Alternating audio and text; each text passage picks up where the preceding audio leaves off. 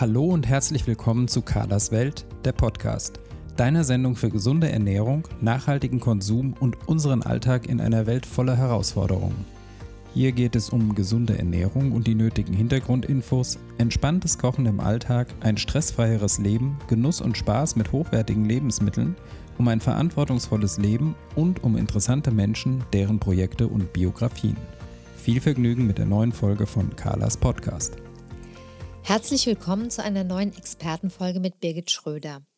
In diesen Expertenfolgen greifen wir zentrale Themen der Ernährungsberatung auf und beleuchten sie ein bisschen intensiver. Birgit Schröder ist Heilpraktikerin und KPNI-Therapeutin in eigener Praxis in Köln und sie war eine meiner Ausbilderinnen bei der Ausbildung zur KPNI-Ernährungsberaterin. Auch wenn ich mit den Themen unserer Podcast-Folgen natürlich vertraut bin, gehe ich bewusst in den Podcasts in die Rolle der Fragestellerin, um Birgit Gelegenheit zu geben, die Themen anschaulich und nachvollziehbar zu erklären. In dieser Folge beschäftigen wir uns mit dem Thema Omega-3-Fettsäuren. Zu diesem Thema habe ich auch schon mal eine Einzelfolge gemacht. Dazu gebe ich euch im Extro noch mal ein paar gezielte Hinweise. Jetzt aber erstmal viel Spaß mit unserer heutigen Expertenfolge. Ja, hallo Birgit, ich freue mich, dass du dir wieder Zeit genommen hast für ein Interview und wir haben ja heute auch ein super spannendes Thema, Thema Omega-3. Und da darf ich dich gleich wie immer zum Einstieg gleich mal fragen, was sind denn Omega-3-Fettsäuren überhaupt? Ja, also prinzipiell sind das mal ganz, ganz wichtige Fettsäuren. Ähm, und die, wenn man jetzt in so eine chemische Nomenklatur schauen würde, dann läuft das unter sogenannten mehrfach ungesättigten Fettsäuren. Da kommen wir später bestimmt nochmal mhm. drauf zu sprechen. Und ähm, insgesamt sind die von großer Bedeutung für den menschlichen Stoffwechsel. Mhm. Und die gelten ja als essentiell wichtig für unsere Gesundheit. Warum ist das denn so? Was bedeutet denn überhaupt in diesem Zusammenhang essentiell? Ja, genau, dann müsste man nämlich diese Begrifflichkeit klären. Ähm, essentiell bedeutet, ähm, dass wir sie im Körper einfach gar nicht selber herstellen können. Und das wiederum bedeutet, dass ähm, diese Fettsäuren über die Nahrung aufgenommen werden müssen.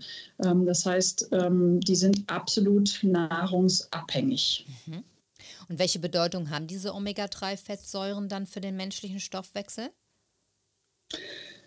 Ja, die Wirkung oder die Bedeutung ist äh, durchaus ein bisschen breiter gefächert. Ähm, ich fange mal vielleicht mit dem Wichtigsten an. Ähm, die sind sehr wichtig für die Produktion von sogenannten körpereigenen Botenstoffen ähm, oder Gewebshormonen. Ähm, da könnte man die sogenannten Resolvine oder Protektine nennen. Ähm, kann man sich vielleicht so ein bisschen aus dem Lateinischen ableiten. Resolvine, da steckt so das Resolvere, da steckt das Wort lösen mit drin. Und in den Protektinen, Protektere, da steckt das Wort schützen drin. Ähm, und da geht es tatsächlich wirklich um die Beeinflussung des Entzündungsgeschehens. Und insofern beeinflussen Omega-3-Fettsäuren dann indirekt auch das Immunsystem. Ähm, sie haben aber außerdem noch Aus, äh, eine positive Auswirkung auf die Blutfette, also in Richtung Cholesterin und Triglyceride. Sie haben durchaus blutdrucksenkende Wirkung. Ähm, sie wirken blutgerinnungshemmend ähm, und zu guter Letzt muss man noch erwähnen, dass sie ein ganz wichtiger Baustein sind für unsere Zellmembranen. Das heißt, ähm, die werden in die Zellmembran eingebaut und ähm, halten die dadurch sehr flexibel. Und das ist gerade so bei Zellwänden wichtig, wenn man ans Gefäßsystem denkt, in Richtung Blutdruck. Ne? Da brauchen wir gerade so diese flexiblen Zellen, die sich dem Druck anpassen können. Und in welchen Nahrungsmitteln sind jetzt besonders viele Omega-3-Fettsäuren enthalten? Ja, genau, das wäre jetzt die spannende Frage. Ne? Wenn die jetzt so gesund sind, mhm. was muss ich denn dann eigentlich essen? Ähm, die Liste wäre durchaus ein bisschen, die ist durchaus etwas länger, aber konzentrieren wir uns mal auf so ganz äh, elementare Lebensmittel. Das wäre zum Beispiel das Leinöl oder die Leinsamen. Oder wenn es in die Nussfraktion geht, dann wären es die Walnüsse oder das Walnussöl. Hanföl wäre noch zu nennen. Mm, Und dann vor allen Dingen äh, sogenannter fetter Fisch. Ähm, das heißt, der schwimmt relativ tief und hat dadurch eine äh, besondere Fettschicht. Und da müsste man dann nennen den Lachs, den Hering, die Makrele, Sardellen.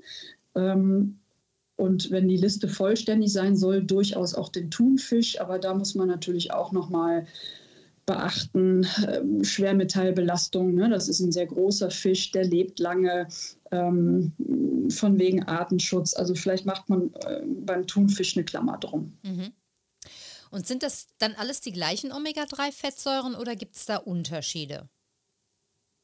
Nee, das ist eine super Frage, weil ähm, da gibt es durchaus ganz entscheidende, elementare Unterschiede. Ähm, wenn man jetzt in Richtung dieser Öle denkt, Walnussöl, Leinöl, dann reden wir im Grunde von einer Ausgangssubstanz der Omega-3-Säuren, Fettsäuren. Die nennt sich Alpha-Linolsäure. Ähm, und bei dem Fett, ähm, bei dem, Entschuldigung, bei dem Fisch, da geht es dann um die wirklich wirksamen Substanzen, die dann auch sehr entzündungshemmend wirken können. Ähm, und das ist in Kurzform das sogenannte EPA, EPA genannt, oder in Kurzform das DHA. Und ähm, das findet sich, wie gesagt, vor allen Dingen in diesen fetten Fischsorten. Mhm. Und jetzt ist ja das gerade das Leinöl so ganz bekannt als Omega-3-Lieferant. Und da gibt es aber jetzt in Bezug auf diese verschiedenen Arten von Omega-3-Fettsäuren ja jede Menge Missverständnisse. Kannst du deshalb mal über das Leinöl noch ein bisschen was erzählen? In welche Richtung denkst du da bezüglich der Missverständnisse? Der Missverständnisse, dass sie eben kein DHA und EPA, EPA enthalten. Ne? Also Leinöl enthält eben nur dieses ALA, das, was du vorher genannt hast. Mhm. Ähm, und das ist eben nicht das gleiche wie DHA und EPA, auch wenn viele Leute glauben, dass das Leinöl ähm, ein äh, es ist ja auch gesund, ja, aber es reicht eben nicht aus, um die Omega-3-Fettversorgung sicherzustellen. Ja, genau, richtig. Und ähm, entscheidend ist hier nochmal, ähm, dass diese Ausgangssubstanz, dieses ALA, also diese Alpha-Linolensäure, ähm, dass die weiter verstoffwechselt werden muss. Und dann erst entsteht dieses EPA oder DHA. Und für diese Verstoffwechslung wird ein sogenanntes Enzym äh, benötigt, ein Katalysator. Die nennt sich äh, Desaturase. Und die, und, und, jedes Enzym braucht letztendlich wiederum ein Gen, damit es überhaupt erst produziert werden kann. Und das Desaturase-Gen, das ist bei uns gar nicht mehr so voll aktiv. Bedeutet, dass wir nur einen ganz geringen Teil von dem Leinöl oder von dem Walnussöl zu EPA und DHA verstoffwechseln können. Ähm, und das liegt einfach an unserer genetischen Prägung und die ist leider so, ähm, dass wir das im Gegensatz zu anderen Bevölkerungsgruppen nicht so gut können. Das heißt, wenn wir, wenn es jetzt wirklich um diese Endsubstanz geht, EPA oder DHA, dann muss man sagen, muss man vielleicht dann wirklich Fisch essen. Mhm. Es ist also nicht so, wie viele Leute glauben, dass ich einfach nur jede Menge Leinöl essen äh, muss, damit irgendwann genug DHA und EPA entstehen. Ähm, so viel Leinöl kann man de facto gar nicht essen, ne? dass da wirklich was äh, Nennenswertes entsteht an DHA und EPA. Ich finde es ähm, dann auch interessant zu wissen, dass äh, früher eben Leinöl ein ganz, ganz weit verbreitetes Öl bei uns gewesen ist. Ne? Fast mhm. eines der wenigen Öle, die es überhaupt gab, die hier gepresst wurden. Und ähm, das, das ist ja auch heute überhaupt nicht mehr der Fall. Ne? Deshalb ist also Leinöl auf jeden Fall natürlich ein gesundes Öl, ähm, aber es liefert eben nicht DHA und EPA in den Maßen, wie wir es brauchen. Ähm, was ich auch gerne noch sagen würde zum Thema Leinöl, ist, ähm, dass dass oft übersehen wird, dass Leinöl eben wie alle anderen Öle, die viel Omega-3-Fettsäuren beinhalten, extrem licht- und hitzeempfindlich ist und leicht ranzig wird. Und deshalb ist es wichtig, dass man schon beim Einkauf darauf achtet, dass das Öl aus einer vernünftigen Quelle kommt und auch unter Ausschluss von Licht, Hitze und Sauerstoff frisch gepresst wird. Und es muss auch im Handel kühl gelagert werden. Das klingt wie, äh, als wäre es eine Selbstverständlichkeit, ist es aber nicht. Also wer mal durch den Supermarkt geht oder auch durch den Biohandel, wird feststellen, dass Leinöl eben oft nicht gekühlt gelagert wird Aber das ist eben wichtig, um das überhaupt qualitativ hochwertig zu halten. Auch zu Hause muss das Öl dunkel und luftdicht gelagert werden und sollte dann auch ausschließlich frisch verwendet werden, sonst gehen diese positiven Gesundheitswirkungen ver verloren. Und man darf es natürlich niemals erhitzen, ja. Also auch Hanföl, Walnussöl, alles, was viel Omega-3 enthält, sollte eigentlich eher dann ähm, auf abgekühlte Lebensmittel gegeben werden, in Quark oder sowas. Und ich sage immer meinen Klienten auch ganz gerne, wenn die sagen, oh, Leinöl habe ich schon mal probiert, das ist ja eklig, ja, dann äh, sage ich, nee, das, ein gutes Leinöl schmeckt nicht ranzig oder fischig, sondern es hat einen ganz leckeren, leicht nussigen Geschmack. Daran kann man es eben auch ganz gut erkennen. Aber das zurück zu. Ja, Entschuldigung, aber das ist nochmal ein ganz wichtiger Hinweis. Ne? Das liegt einfach daran, dass, dieses, dass diese hochwertigen Öle mehrfach ungesättigt sind und dann oxidieren diese Öle einfach sehr schnell, eben durch falsche Lagerung oder durch Licht. Ja? Mhm. Ähm, und wenn man jetzt mal abgesehen vom Supermarkt, es gibt ja mittlerweile auch diese ganzen Ölgeschäfte, ne, wo das dann in so Glaskaraffen liegt. Ähm, und äh, dann weiß man eigentlich schon, wenn das keine dunkle Glaskaraffe ist, dann oxidiert auch ein äh, Olivenöl. Mhm. Ja? Und dann sollte man eigentlich den Laden direkt wieder verlassen. Weil dann habe ich nicht mehr die wirklich positiven gesundheitlichen Effekte, sondern dann habe ich Oxidations Prozesse und oxidativen Stress durch ein Lebensmittel. Und das ist ja genau das, was ich nicht haben möchte. Genau, mittlerweile gibt es aber auch ähm, Mühlen, bei denen man ähm, bestellen kann. Ne? Das heißt also, die Direktlieferanten sind Biomühlen und wo man qualitativ hochwertiges Leinöl dann auch relativ gut bekommen kann. Aber genau, kehren wir nochmal zurück zu diesem Thema Omega-3-Fettsäuren. Ich weiß nicht, wie es bei dir ist, aber bei mir in der Praxis ist es so, wenn ich Omega-3 anspreche, dann kommt von den Klienten immer sofort, naja, ich esse ganz viel Leinöl und äh, dann muss man, wie wir das eben gemacht haben, erstmal aufklären, dass das zwar gut und gesund ist, aber für die ausreichende Versorgung mit DPA und EPA eben äh, nicht nichts bringt, ja, oder nicht genug bringt. Wie kann man denn jetzt DHA und EPA am besten in die Ernährung einbauen? Ja, ich habe es eben eigentlich schon im Nebensatz gesagt. Ne? Also wenn man jetzt auf Lebensmittel schaut, dann sind die reichhaltigsten Lieferanten wirklich der Fisch und vor allem dann der fette Fisch. Das heißt, ähm, es müsste dann eigentlich der Fisch auf den Speiseplan, die Makrele, die Sardellen und so weiter. Ähm, und wenn ich jetzt vegan unterwegs bin und wirklich überhaupt in der Richtung nichts essen möchte, ähm, dann bleiben einem eigentlich nur Nahrungsergänzungsmittelprodukte. Mhm. Und jetzt hört man in dem Zusammenhang ja auch oft, dass vor allem diese Balance zwischen Omega-3 und Omega-6-Fettsäuren wichtig ist. Warum ist das denn so? Ja, Omega-6 wären ja auch sogenannte ähm, mehrfach ungesättigte Fettsäuren. Und wenn man das jetzt mal einfach unterscheiden möchte, dann sind die Omega-6-Fettsäuren, das wäre zum Beispiel Sonnenblumenöl oder Traubenkernöl, die wirken im Körper eher proentzündlich. Mhm. Ähm, und die Omega-3-Fettsäuren eben, wie schon erklärt, antientzündlich. Und deswegen sollte hier eben sehr schöne Balance bestehen, weil wenn ich ein Ungleichgewicht habe, zu viel Omega-6 im Vergleich zu Omega-3, dann werde ich im Grunde entzündungsempfindlich. Ja? Und mitunter kann der Körper dann auch eine Entzündung gar nicht mehr so gut beenden, also in seinem physiologischen Zeitrahmen. Das heißt, ähm, der Körper möchte, aber wenn ihm die Substanz gar nicht in ausreichender Menge zur Verfügung steht, dann kann er gar nicht anders und dann läuft eine Entzündung einfach länger ab, als sie physiologisch gedacht ist. Mhm. Und kann man diese Gesamtbilanz, also diesen individuellen Status, das Verhältnis von Omega-3 und Omega-6 im eigenen Körper auch testen? Ja, das kann man sogar sehr gut. Das ist äh, leider wie vieles dann keine Standard-Laboruntersuchung. Ähm, das machen aber durchaus alternativmedizinisch aufgestellte, akkreditierte Labore. Ähm, das ist dann ein sogenannter Fettsäurestatus, den man erheben kann. Und da wird genau geguckt, äh, wie viel Omega-6-Fettsäuren habe ich, wie viel Omega-3, wie viel gesättigte Fette also sehr ausführlich.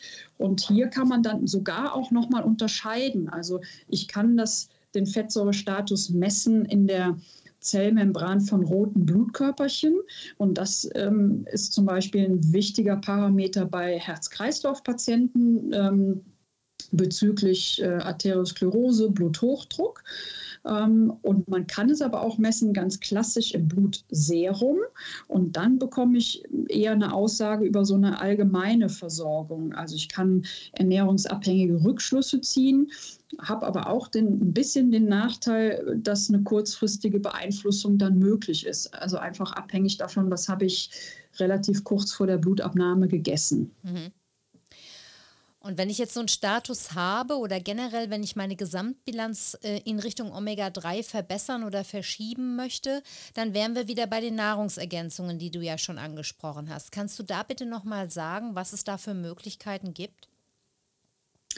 Ja, also in Richtung Nahrungsergänzungsmittel kann ich natürlich auf ein ganz klassisches Fischöl zurückgreifen. Das wäre dann eben sehr reich an EPA und DHA. Es gibt aber auch sogenannte Krillöle. Also das sind so garnelenartige Krebstiere, ähm, die das dann liefern. Und es gibt noch die sogenannten Algenöle. Ähm, beim Fischöl ähm, kann man vielleicht auch noch mal erwähnen, ähm, gibt es nochmal so kleine feine Unterschiede. Ähm, es gibt Fischöle, die kommen in Form von sogenannten Triglyceriden ähm, daher. Das ist so eine spezielle Fettform. Ähm, die ist prinzipiell mal gesund und wird eben sehr gut aufgenommen vom Körper. Ähm, Gegenüber sollte man stellen bei Krillölen, ähm, wo es eben aus Krebstieren gewonnen wird, da kommen die in so einer anderen Struktur daher, die nennt man Phospholipide. Ähm, und daraus sind eben auch genau die Zellmembranen aufgebaut. Und dann hätte das Ganze den Vorteil, dass es eben direkt in die Zellmembranen eingebaut werden kann und muss eben gar nicht mehr verstoffwechselt werden. Ähm, ein weiterer Vorteil von Krillöl wäre einfach, es ist am wenigsten befischt. Ne? Das hat nochmal ökologisch vielleicht dann, ähm, steht es nochmal mehr so auf der Positivliste. Mhm. Und kannst du auch zu den Algenölen, die du vorhin genannt hast, nochmal äh, etwas sagen, was das genau ist und warum die eine Alternative zu Fischölen sind? Genau, das hatte ich jetzt vergessen. Ähm, die Algenöle sind eine absolute Alternative. Also wie der Name schon sagt, ne, werden die aus Mikroalgen gewonnen, ähm, sind damit also 100% vegan. Das heißt, äh, selbst für Veganer eine gute Alternative. Ähm, die haben den Vorteil, dass die relativ niedrige Oxidationswerte haben. Ähm, und wie wir das eben schon gesagt hatten, ne, wenn ein Öl oxidiert, dann verursacht das den unangenehmen Geruch und dann schmeckt das schon so ein bisschen ranzig. Ähm, fachlich hat das Ganze dann sogar noch eine Begrifflichkeit, das nennt man einen sogenannten Totox-Wert. Und Algenöle haben dann eher einen niedrigen Totox-Wert. Das ist ja schon mal ein Vorteil. Es gibt dann aber noch so einen ganz entscheidenden Unterschied, und zwar in der Zusammensetzung dieser EPA und DHA-Fette. Und zwar haben Fischöle und Grillöle eher mehr von dieser EPA-Substanz, die eben sehr antientzündlich wirkt, und die haben weniger DHA. Und DHA kann man sich merken, das ist eine Fettsäure, die ist einfach sehr gut und gesund fürs Gehirn. Und beim Algenöl ist diese Verteilung eher umgekehrt. Das heißt, das Algenöl hat mehr die gesunde Fettsäure fürs Gehirn, DHA und weniger von dem EPA. Das heißt weniger entzündungshemmende, ähm, äh, also weniger dieses EPA. Inhaltsstoffe. Mhm. Genau, und insofern ist immer so ein bisschen auch eine Überlegung, was will ich denn erreichen? Ja? Ähm, wenn es antientzündlich sein soll, hätte jetzt das Grillöl oder das Fischöl allein so von der Komposition, von der Zusammensetzung, wäre dann im Vorteil und ähm, wäre die bessere Variante. Mhm. Macht es denn dann aus deiner Sicht Sinn, Fisch- und Algenöle regelmäßig in die Ernährung zu integrieren? Ja, prinzipiell bin ich ja kein Fan davon, dass man regelmäßig irgendwelche Nahrungsergänzungsmittel nimmt, sondern äh, Ziel ist ja, dass ich das mit einer gesunden, ausgewogenen Ernährung hinbekomme. Ähm, insofern würde ich erstmal sagen, auf die Ernährung schauen. Ähm, jetzt haben wir natürlich beim Thema Fisch ein großes Thema. Ne? Der ein oder andere entscheidet sich eben vegetarisch oder vegan sich zu ernähren. Und dann ist das auf jeden Fall eine Option, dass man sagt, okay, dann greife ich äh, darauf zurück, damit ich es meinem Körper überhaupt zur Verfügung stelle, weil es ist ja essentiell. Er kann es ja einfach nicht selber basteln. Mhm. Ein Problem ist ja sicherlich auch noch, dass halt Fische sehr stark äh, belastet zum Teil sind und diese Fischöle ja zum Teil gereinigt werden. Ne? Also wenn man da eine mhm. gute Quelle hat, dann ist es ein gereinigtes Fischöl. Das könnte auch nochmal eine Überlegung wert sein. Ne? Und die Frage auch, wie viel Fisch müsste ich essen, damit ich auf, auf gute Werte von Omega-3 komme. Ähm, und die Frage dann, macht es aus anderen Gründen Sinn, so viel Fisch zu essen oder hole ich mir dann nicht über die Hintertür wieder das nächste Problem rein? Ne?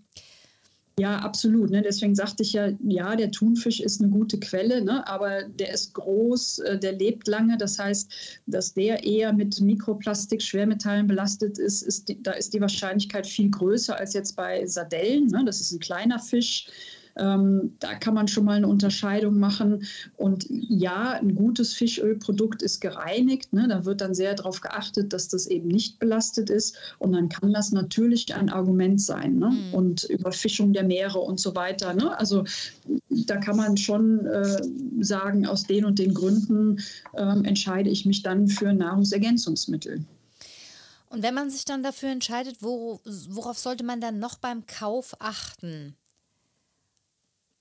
Also du hast es ja letztendlich schon äh, beim erwähnt, beim Kauf im Supermarkt. Ne? Es sollte dann äh, in lichtgeschützten Flaschen daherkommen. Es sollte, wenn ich es probiere, nicht ranzig schmecken und so weiter. Aber Prinzipiell sollte man auf jeden Fall immer schauen, dass es MSC zertifiziert ist. Ähm, das steht für Marine Stewardship Council.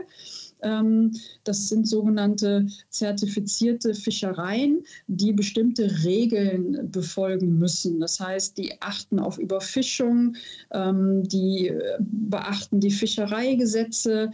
Ähm, das finde ich schon mal prinzipiell sehr wichtig. Und dann eben das, was du schon gesagt hast, ne, dass es eben gereinigte Fischöle sind. Und da gibt es schon durchaus Firmen, auf die man zurückgreifen kann, ähm, die diese Qualitätskriterien absolut erfüllen. Mhm. Ich kann vielleicht noch beisteuern, dass es ähm, wichtig ist, dass es nicht aus Fischabfällen gepresst wird. Ja. Das ist leider auch häufig der Fall.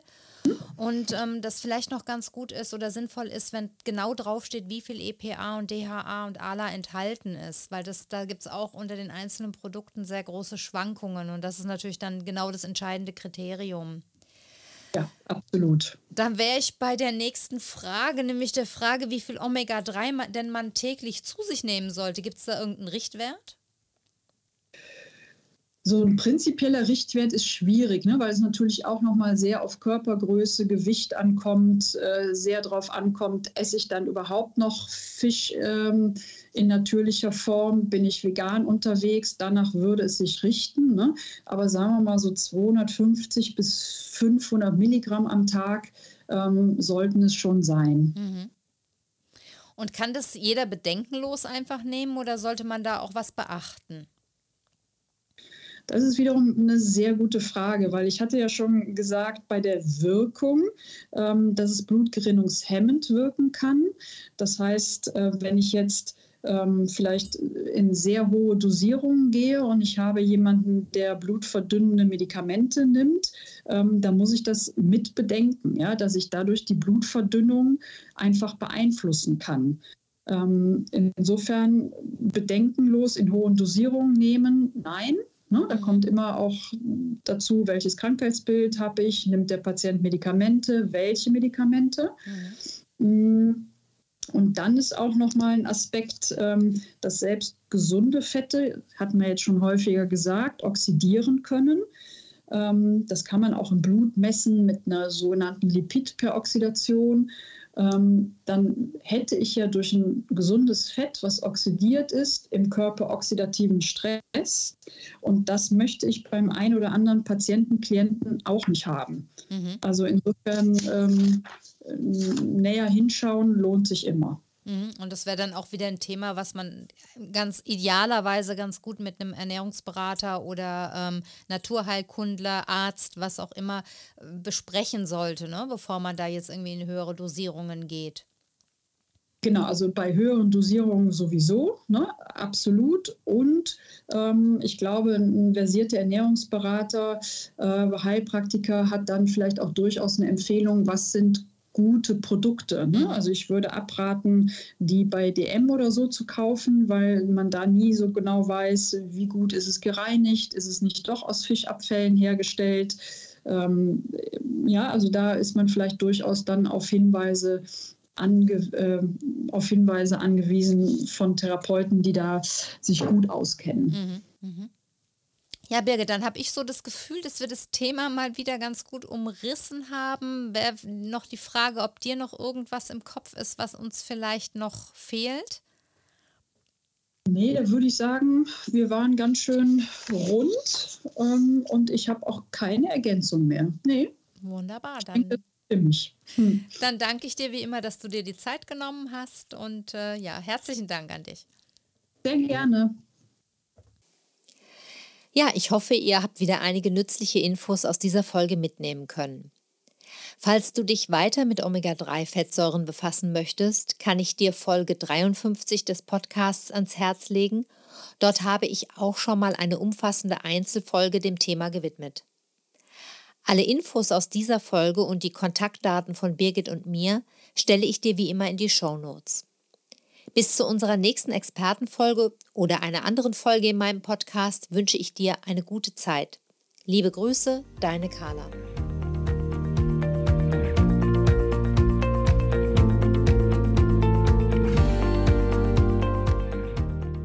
Das war eine neue Folge von Carlas Welt, der Podcast.